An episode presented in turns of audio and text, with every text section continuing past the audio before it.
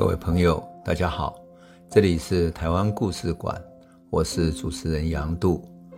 这里有我们的生命故事，这里也有我们成长的记忆，以及我们对历史的温情与敬意。欢迎您收听。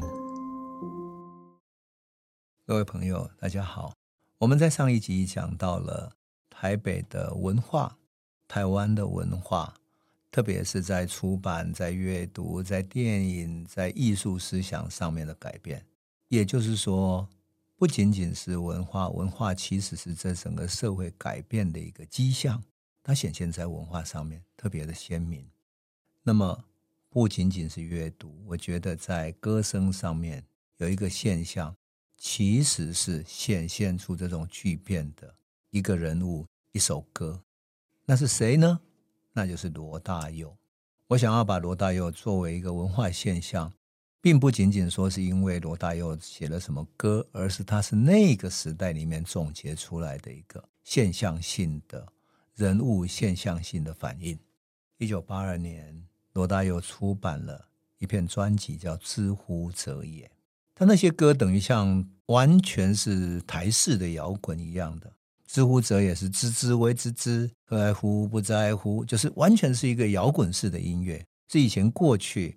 国语歌曲、闽南语歌曲，乃至于嗯校园民歌都没有过的一种歌声，是摇滚的，爆发性非常之强。但是这里面有一首歌叫做《鹿港小镇》，他写《鹿港小镇》的时候，可能永远都没有想到，经过四年之后，也就是一九八六年。鹿港小镇会爆发出台湾最大的环境抗争运动，而那首《鹿港小镇》仿佛是把台湾社会提早的聚焦在鹿港小镇上面，而鹿港小镇这场社会运动也改变了台湾社会，改变了环境运动，改变了政治运动。我说哈，常常是改变时代的力量来自于民间社会，原因就在这里，因为社会的脉动是非常微妙的。它并不是单一的用什么政治因素或者谁的政治力量就可以去解释它，而是很多复杂的因素互相交错互动、融合激荡，然后爆发出新的动力来。而这个新的动力又引发出新一波的脉动，互相激荡，像螺旋式一样的不断在前进的过程。从罗大佑的《鹿港小镇》这首歌，一直到《鹿港小镇》引爆了环境运动、社会运动。这其实就是台湾社会内部各种不同的社会力互相激荡脉动所引爆的。事实上，故事要回到一九七九年，当时罗大佑在台中修理摩托车，他是个医生，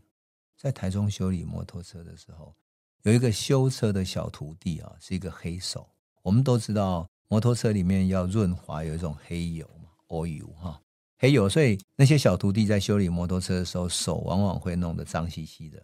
那闽南话叫“黑手”啊，就是黑手。因为修车换零件嘛，所以手上沾满机油。他脸上也有黑色的污痕，他就很感叹，跟罗大佑说：“啊，好久没有回去鹿港了。”言下之意什么？有一种好像没有成就感，无颜回去家乡见江东父老的感觉。啊，罗大佑心里想说：“啊，你就在台中，回去鹿港也不远啊。”怎么就不敢回家乡呢？啊，那个离开家乡的年轻人怀着梦想出来，想在都市里面创造一个黄金天堂，可如今失望了，而家乡也改变了。于是他就写下了《鹿港小镇》这一首歌。那一九八二年，这首歌首度发表在《知乎者也》的专辑里面，引起台湾社会很大的震撼。不仅仅说，因为它摇滚的曲风是过去所没有的，乃至于《鹿港小镇》的唱法也是摇滚的。超越了过去校园民歌那种很朴素的民谣风，但它特别的是，因为一九八零年代，其实台湾在经历过一九七零年代的整个经济的迅猛发展之后，过去农村的悠闲缓慢的景象慢慢失去了，污染越来越严重，社会越来越繁忙，而人们内心其实不断在失去那个安静的美好的故乡。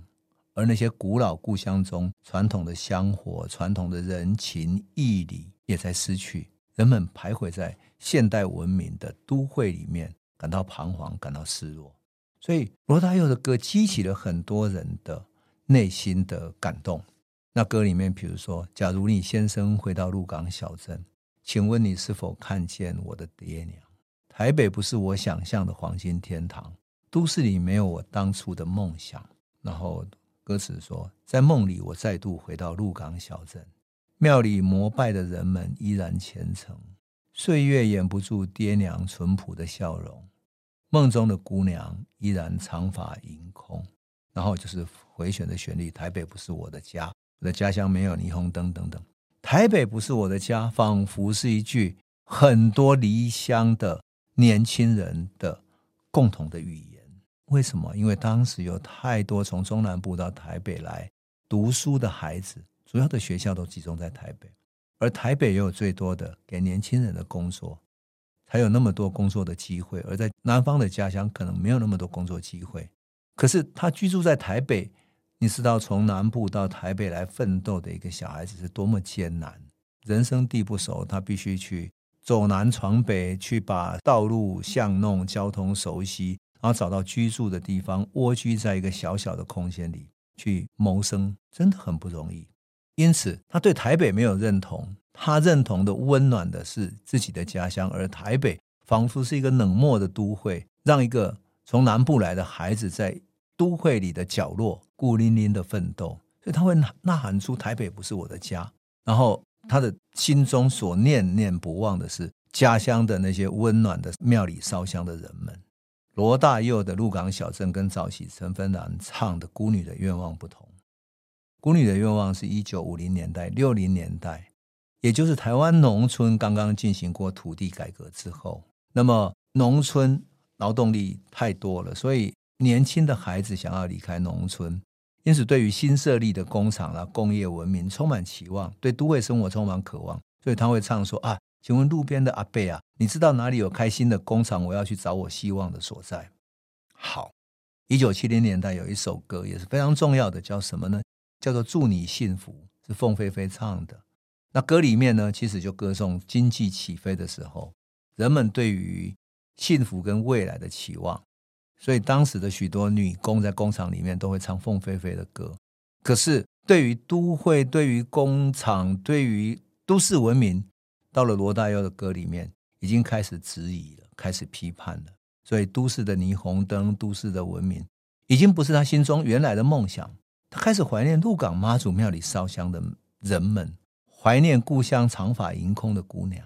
而且歌里面还批判说：“听说他们挖走家乡的红砖，砌上了水泥墙。家乡的人们得到他们想要的，却又失去他们拥有的。门上一块斑驳的木板，刻着这么几句话：子子孙孙永保佑，世世代代传香火。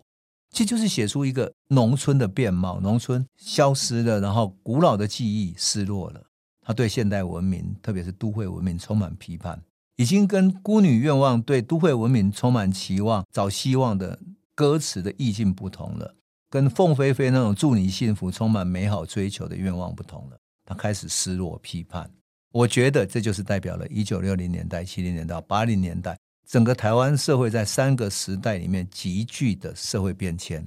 从这三首歌，我们看到了急速变迁。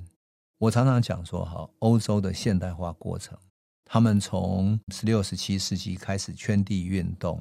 然后开始走上资本主义的私有化，然后工业化、工业生产等等的，一直到后来的资本主义、议会政治，它是缓缓转变的，用三四百年的时间。可是台湾从农业文明是从一九五零年代农业文明、六零年代农业文明土地改革，然后开始到工业文明的八零年代，用三十年的时间。我们仿佛用三十年去补人家三四百年的整个资本主义化的过程，是一种十倍速的时代，超赶着飞奔着向前跑，所以这种就是一一定是一个急剧转型的阵痛。现代化当然有两个特征嘛，一个是工业化，一个都市化。工业化在一九六零年代尹仲荣跟李国鼎的手上开始实施，一九七零年代飞跃进展，所以吸引了外资。用台湾便宜的劳动力，然后农村过剩的劳动力啊等等，都有了出路。然后台湾的外汇存底迅速增加，那都市化当然就是必然的嘛。所以整个来讲的话，台湾社会在急速的工业化的过程里面，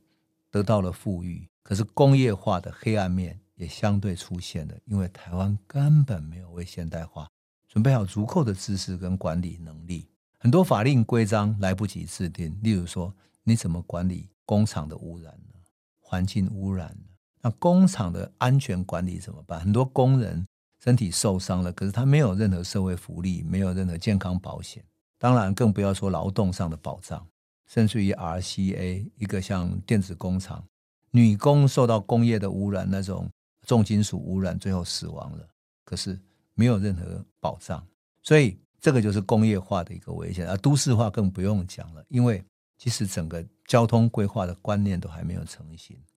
窄小的道路、都会的道路根本没有办法应付大量涌入的人口需求，所以交通堵塞。工厂的厂区，特别是。像高雄那些加工出口区，你如果在八零年代初到那里去的时候，你会看见啊，那简直是像车流一样。早晨上班的时候，许多骑摩托车的像一条大河一样，啪，在红灯转绿灯的刹那之间，整条摩托车的车流像大河一样，哗，开始涌出来，涌入到加工出口区里面。不仅高雄啊。台中的弹子加工出口区，台北、新北之类的加工出口区都一样，而那么多的产出的东西要外销出去，所以就有很多大卡车、货柜车频频繁繁在这些地方出入，跟工人上班的交通重叠，所以不断发生各种事故，很多车祸，就这样子，整个都市变成一个都市丛林，变成一个生存的强欺弱、众暴寡的一个生存法则。当然不仅仅是这样，因为整个工业化太迅速了，不仅仅说交通来不及，甚至于医院啦，整个都会里面应该有的用水啦、住的条件啦等等啊，都来不及。所以当时在医院里面，医生也是收红包，你才能够得到治疗，因为医生医院太少了，而住房等等的也是一样，所以建了大量便宜的公寓。这些便宜的公寓啊，就是能够住就好了，根本没有什么建筑法规安全检查。结果九二一大地震的时候，死了很多的人，就因为什么？因为当时没有太好的安全检查，太好的建筑规范，他就是赶着给突然涌入的人口能够住的这些小公寓。结果地震一来就马上出事情了，往往就是这样子。所以罗大佑歌里面所讲的那个离家的年轻人，其实就生活在都会里面。生活的非常艰难，那么这样的都会怎么会让他去认同呢？而事实上，一九八零年代，说真的，整个中小企业在国际很畅旺的需要之下呢，很容易赚钱，所以到处都有各式各样的酒店，然后这些酒店让这些做贸易的人可以去那里消费，然后去那里做交际等等，而这些工业区呢，赚了钱的，在外贸上赚了钱的，又回到乡下去买更多地皮，去建工厂等等。而卖了地皮的，就出现什么产条啊？就是因为卖了地就赚了钱了。所以整个台湾当时是一个非常混乱的，整个资本也不是一种现代性的所谓的资本主义社会，而是有钱的，然后就拿来乱花这样。整个来讲，我必须讲的就是说，在一个没有秩序里面，仿佛充满了生命力。充满了旺盛的这种社会力，可是这个社会力其实是没有规范的，没有现代性的规范，应该这样讲了哈。从理论上来说，资本主义的运作其实有它的成文的规定，但还有不成文的规范，也就是你应该怎么样过做生意或者过生活，都有一定的规范的。可是台湾在急速的发展中，完全是用丛林法则这样拼斗起来的，爱拼才会赢，才会起来。我记得有一次哈，我去高雄采访的时候，那么有位朋友就请我去一间店里面。那高雄那边呢，卡拉 OK 店里面，那时候很容易去聚会。那时候的店可不是 KTV，它是一个台子在前面，然后你第几桌来宾点唱什么歌就上去唱。那结果我点了一首《港都夜雨》，结果我点的跟可能是跟隔壁桌的另外一个酒客点一样的，他以为是他点的，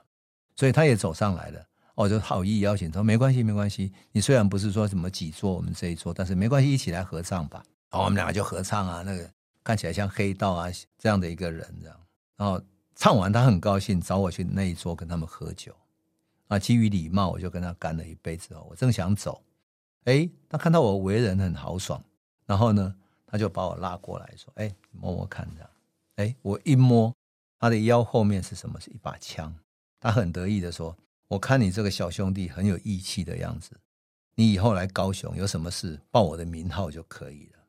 高雄当时是台湾枪支走私的大本营，为什么？因为当时台湾很多进出口贸易就从高雄进出，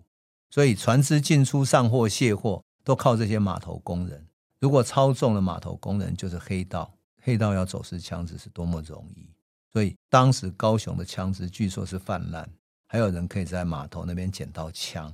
有这样的一则新闻，你就可以想见，就是那样的一种社会。台湾就是黑道靠枪，白道靠钱，等等等等，但是整个社会充满了活力，因为经济不断向上，不断向上，然后房子不断建，然后很多人进入到都会里面去，而慢慢的农村也就失落了。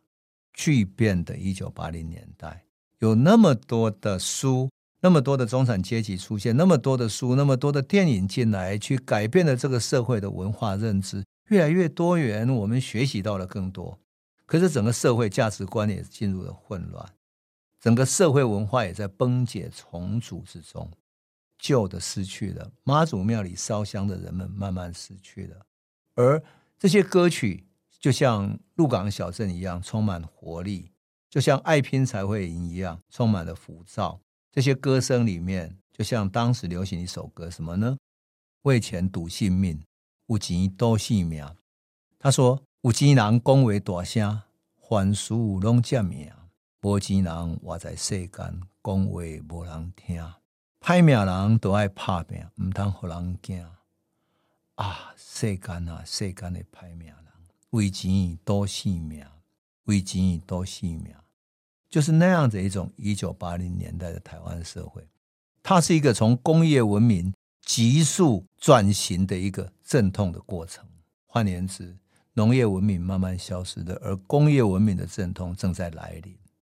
在那样的一个时期，台湾社会怎么转型到现代性的一个社会？然后怎么把过去的环境被污染的、被破坏的环境，然后在慢慢崩溃的崩解中的乡村，怎么重新再找回来呢？把那样的一个古老的文明跟价值找回来呢？那是一个必须有不断在改变、不断在奋斗的过程。而这个过程需要什么？需要民间的真正的社会力，民间的真正觉醒。